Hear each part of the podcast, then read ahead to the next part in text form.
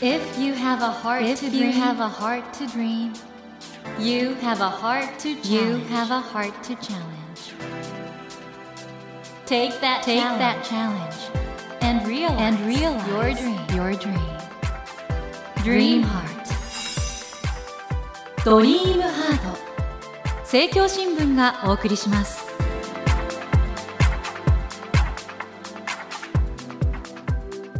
皆さんこんばんは。茂木健一郎です。東京 FM のスタジオから全国38局ネットでお送りしています。ドリームハート。この番組は日本そして世界で活躍されている方々をゲストにお迎えしてその方の挑戦にそして夢に迫っていきます。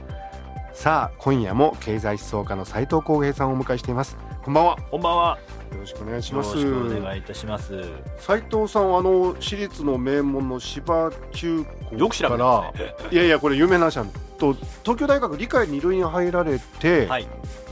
ですぐになんかその奨学金を受けてアメリカのリベラルアーツカレッジウェズリアン大学に行かれちゃったんですけどこれかなり思い切ったねそうですね。でもずっと行きたかったんですね。高校時代からアメリカに。まあ一つのきっかけがちょうど私が中3の時に9/11が、はいはいはいはい、でええその後高校生の時にイラク戦争とかがあって、なんでこんなに人間同士分かり合えないのかなうんとか。こうどうしてアメリカっていう国はこういうことを世界中でやってるんだろうかっていうようなことにすごい関心を持つようになってやっぱり実際アメリカに行ってこういう問題について勉強したいとか、まあ、こういう問題を紛争とか戦争を解決するような職業に就きたいな昔もともとは国連で働きたかったんですよね。はいはいはい。だったらやっぱアメリカ行かないとなっていうのは実は一つ理由。だっれあのご家族とかせっかく東大入ったのに辞めてアメリカ行くのかとか言われませんでしたか？いやでもなんかまあせっかくそうやって奨学金ももらって受かったし、まあ、自分がそうやって決めたことだったらやったらっていうふうに親とかまあ高校の先生なんかも応援してくれた感じですかね。そして回り回って今その東京大学で教えてらっしゃるわけですけどいかがですか？やっぱりね大学生は私の頃よりも結構さらに優秀になっているような感じがして、うん。まあそれこそ環境の問題とか私がこう訴えているような脱成長とか、そういうのに関心を持ってくれてる若い学生なんかもいるので毎日楽しくやってますね。ということで外国から逆輸入した経済思想家でございます、え外国でまず大きな賞を受けられてそれから日本に入ってきたというですねぐるっと回ってひょっとしたらね私たち日本の人たちに対して何かすごく大きな示唆を与えてくれる方なんじゃないかということを期待しているわけなんですけども今日はどんな英知の言葉が出るでしょうか？斉藤さん今日もどうぞよろしくお願いいたします。はいよろしくお願いします。ドリームハート。それでは今夜もまずは斉藤浩平さんのプロフィールをご紹介いたします。斉藤浩平さんは1987年の生まれで現在東京大学大学院の准教授をされていらっしゃいます。ベルリンフンボート大学哲学科博士課程を修了されています。ご専門は経済思想社会思想ですイギリスで運営されていますマルクスの研究の世界では最高峰の賞となっています。ドイツャー記念賞を日本人で初めてそして歴代最年少の31歳で受賞されました。この受賞の対象となったのが斉藤さんのご著書カール・マルクス・エコソーシャリズム Capital, Nature and the Unfinished Critique of Political Economy この英語の著作日本語の翻訳のタイトルは大洪水の前にですがこちらにドイッチャー記念賞が与えられています。またご著書「人申請の資本論」は50万部のベストセラーとなり話題を集めました。今最も注目される経済思想家としてご活躍中でいらっしゃいます。ということで斉藤さんあのはい。アメリカから今度はドイツに行ってこのベルリン自由大学ってのはもともと大戦前まではベルリン大学そうです。その後は東ドイツのですよね。ですので僕のヒーローであるアルベルト・アインシュタインもかつてここにいたんだと思うんですけどこのアメリカからいきなりドイツに行かれたっていうのはどういうことなんですか？まあ、あのさっきもともと国連で働きたかったっていうのが、まあでもそれ本当に一つのきっかけだったに過ぎず、ん。その後やっぱりイラク戦争とかの話を見ていく中でやっぱ中東のこう思想とか歴史とかいろんなことを考えていくと、エドワード・サイドっていうやっぱり重要な今のパレスチナの問題なんかでも積極的に当時発信をしていた思想家がいて彼にすごい憧れを持って哲学とか思想をちゃんと現代社会の問題との関連で勉強したいなっていうふうに思って、うんでそんな中でマルクスに出会ってやっぱマルクスと資本主義っていうのが自分の中ですごいこうフィットしたんですよね。でアメリカでじゃあマルクスせっかく大学入ったし勉強するぞと思ったら、まあ、アメリカっていう国なんでそのなんかマルクスなんてもう誰も読んでないし勉強してないっていうことで途中からうわ何もマルクスなかなか勉強できないわと思ってやっぱりこれは本場のドイツに行くしかないっていうことで大学院はドイツに行ったんですね。このウェズリアン大学は手元の資料ですとその後学部出た後 PhD 博士号まで行く人の割合が極めて高いことでも知られている大学ってことなんですけども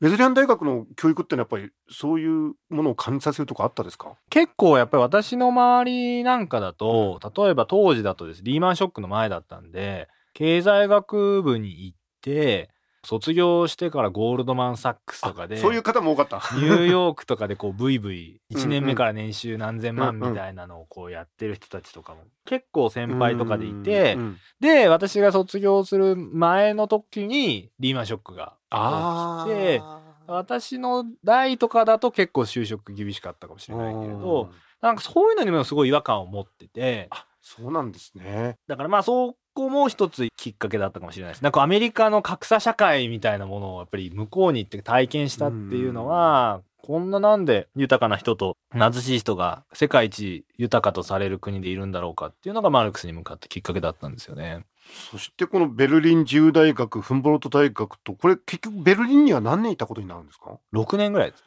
ああいかがでしたか？ベルリンは。で、ベルリンに行って驚いたのが、うんまずやっぱり大学にみんな10年ぐらいいるのが普通っていう。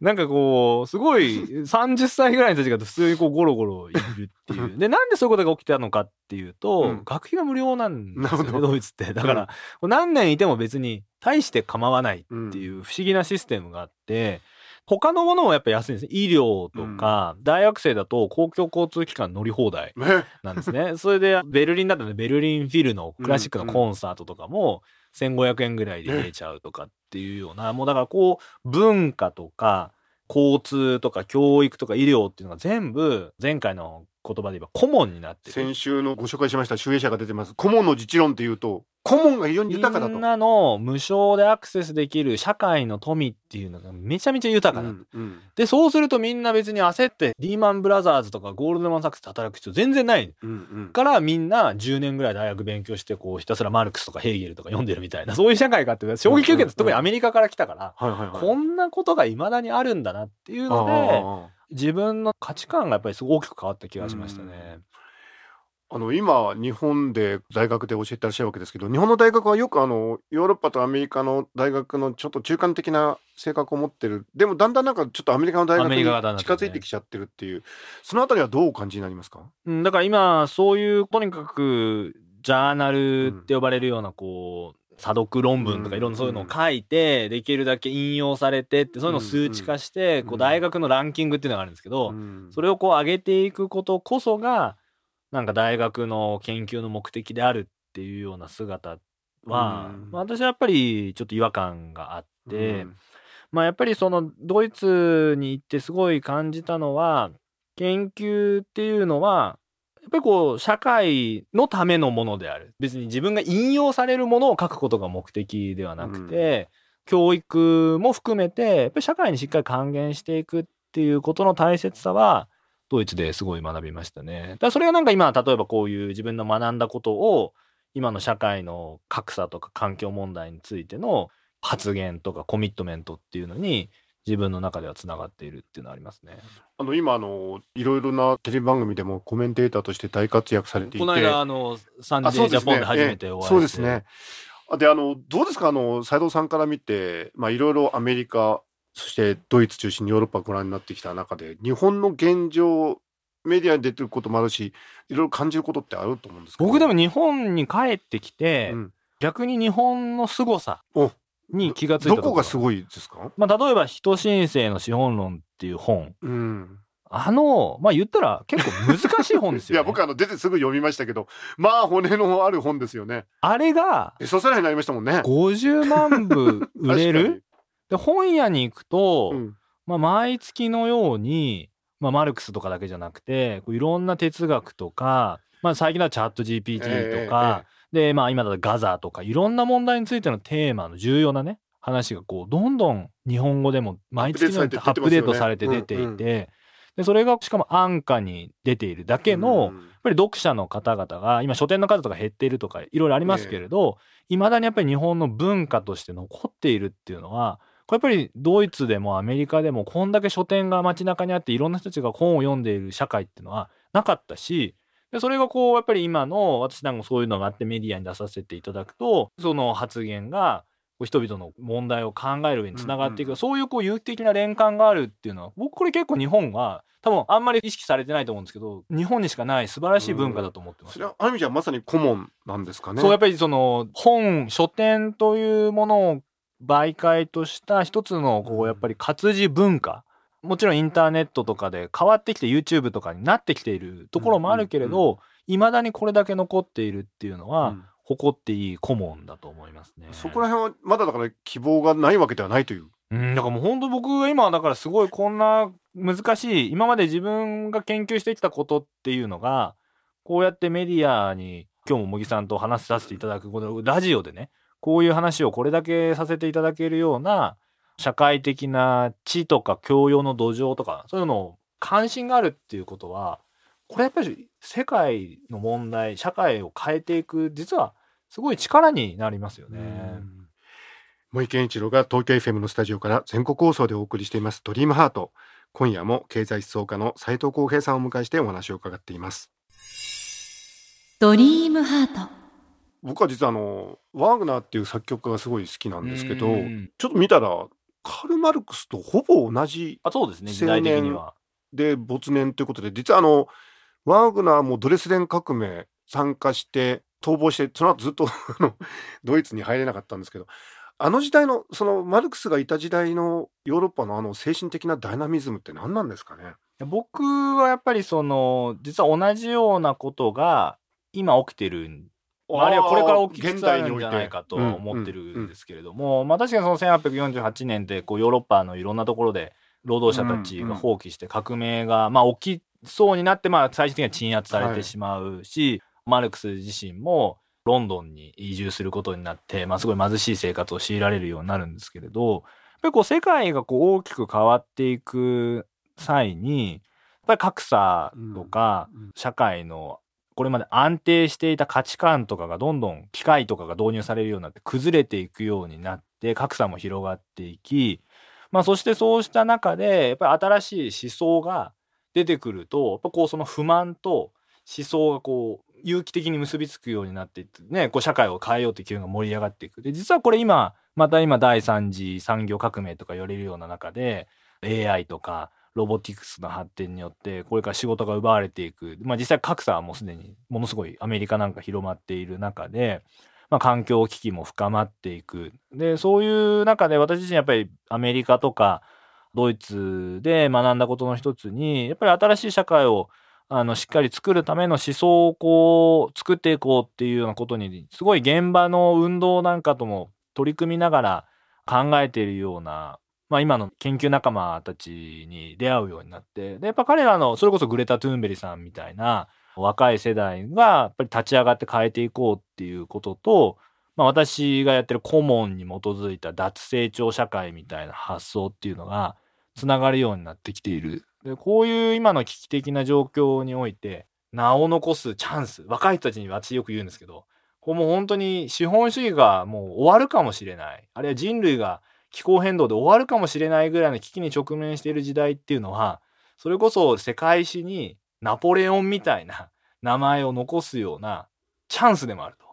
そういうこう数世紀に一度しかないような時代に実は私たち今この人申請っていう時代で突入してると思うんですよね。僕もイギリスに留学してた時によくあの大英博物館のあの図書館のあるとこ行って、うんああれがマルクスがよく行かれたってことでなんかマルクスは今取り込まれてるその MEGA のプロジェクトあのマルクスの晩年のノートとか。ノートとかを整理するプロジェクトでも分かるように非常にものすごく勉ずっと勉強熱心でやられてきた感じがあってなんとなく斎藤幸平さんのイメージと重なるんですけど普段のその研究のルーティンみたいなのってどうされてるんですか？そうですね、まあ、勉強をやるっていうことと、うん。あとまあでもマルクスがやってたようにやっぱマルクスはそれと同時に第一インターナショナルっていうこう国際的な労働者たちの革命組織みたいなのを作ったりだとか、いろんな革命運動に参加したりそれについてのこうジャーナリスティックな分析とかをしたりして、うん。まあこれは私の中で言うとまあスケールはもっとちっちゃいかもしれないけれどいろんな神宮外苑の問題とか、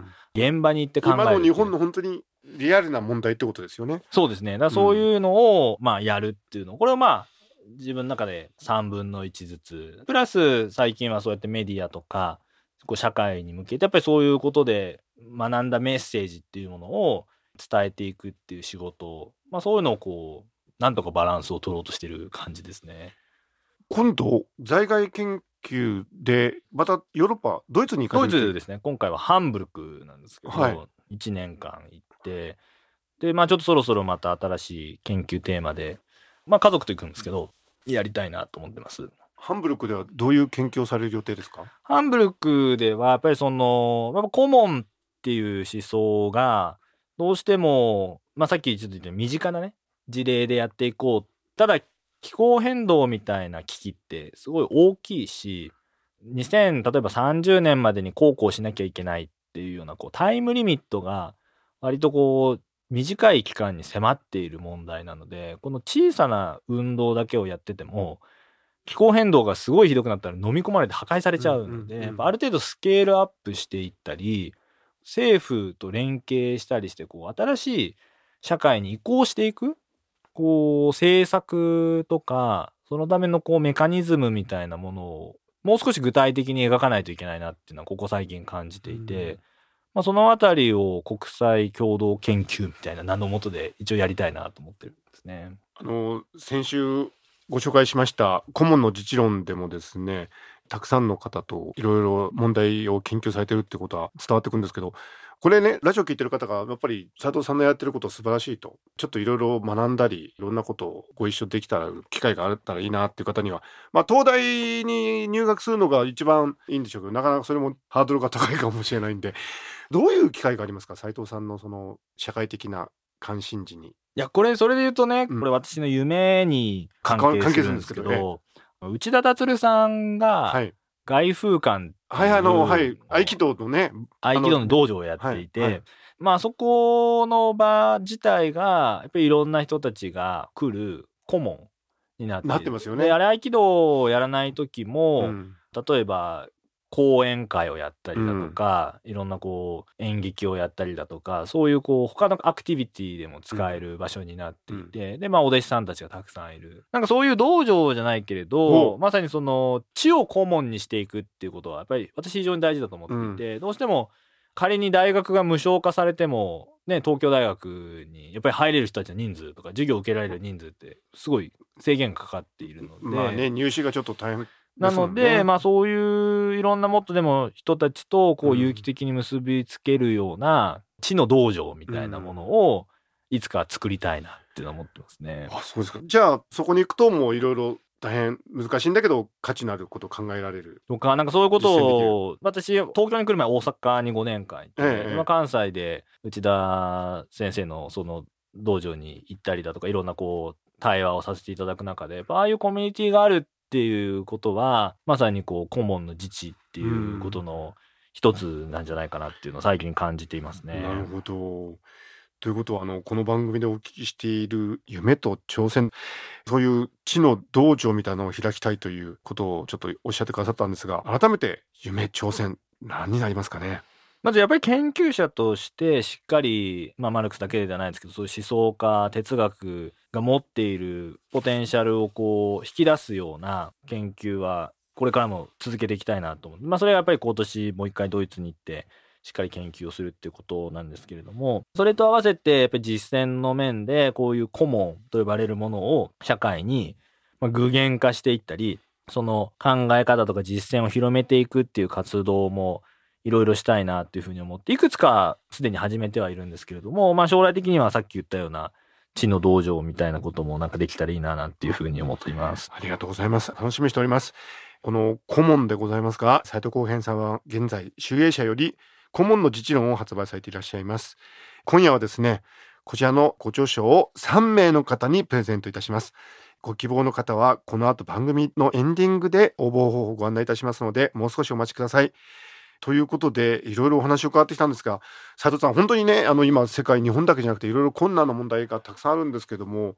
我々どういうことをこれからやっていったらいいのかどういうことで希望を持っていけるのかちょっと最後にリスナーの方々にメッセージいただけますでしょうか？やっぱり今年は元日から大きな震災があってで、まあ、その時も原発がまたあの問題を起こすんではないかっていう不安になりましたよね。で、まあ、本当に明日痛ましい震災っていうのがやっぱり日本はこれからもまた起きることになるでそういう社会の中で果たして私たちは技術だけをあるいは経済だけを発展させていけば豊かになれるのかっていうと、まあ、むしろまさにそういう発展のせいで原発事故みたいなものが起きてしまうかもしれない。だとすれば私たちはどこかで限界地球の限界人間の技術の限界みたいなものを見据えた上で自然とどう調和していくか共存していくかその中で新しい豊かさを見つけていこうっていうことでコミュニティとか文化とか必ずしも経済的な GDP に反映されないようなものを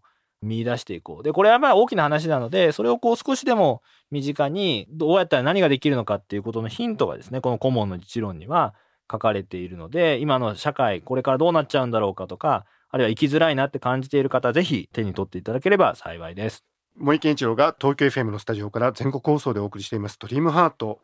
今夜も経済思想家の斉藤浩平さんをお迎えしました。斉藤さんの2週続けて希望が持てるお話ありがとうございました。ありがとうございました。Never let go of that dream. Never forget, never forget that heart to challenge. Dream heart. 茂木健一郎が東京 FM のスタジオから全国38局ネットでお送りしてきましたドリームハート。今夜も経済思想家の斉藤浩平さんをお迎えしました。いかがでしたでしょうか？希望を持ちたいですよね。やっぱり今の世の中本当に大変で日本も世界もいろんな問題を抱えてるんですけど斉藤さんがおっしゃってたように、まあ、一方では学問を徹底的に追求する。でも一方ではね顧問みんなが自由に得た知識とか知恵とかそれをシェアできるそういう場ができたら本当にいいなと思うんですよね。このドリームハートも皆さんにとっての知の顧問としてねこれからもいろいろな考え方感じ方を伝えていければなと思っております斉藤さんね今年の秋からハンブルクに研究で行かれるということでぜひね帰ってこられる頃にまたこの番組でねいろいろお話伺えたら嬉しいなと思います、えー、皆さんもぜひ斉藤さんの著書いろいろありますのでお読みになってこれからの時代について考えてみてください。それではお待たせいたしました。プレゼントの応募方法をご案内いたします。ご紹介してきました斉藤浩平さんのご著書顧問の実論。こちらを3名の方にプレゼントいたします。ご希望の方は必要事項を明記の上ドリームハートのホームページよりご応募ください。私麦に聞きたいことや相談したいことなどメッセージを添えていただけると嬉しいです。なお当選者の発表は商品の発送をもって返させていただきます。たくさんのご応募お待ちしております。そしてスマホアプリオーディではドリームハートの番外編番組茂木健一郎のポジティブ脳教室を配信中です。ぜひこちらも聞いてみてくださいね。さて来週のお客様は作詞や音楽プロデューサーなどさまざまな分野でご活躍中の秋元康さんをお迎えしいろいろとお話を伺っていきたいと思います。来週もどうぞお楽しみに。それではまた土曜の夜10時にお会いしましょう。ドリームハートお相手は茂木健一郎でした。ドリームハート政教新聞がお送りしました。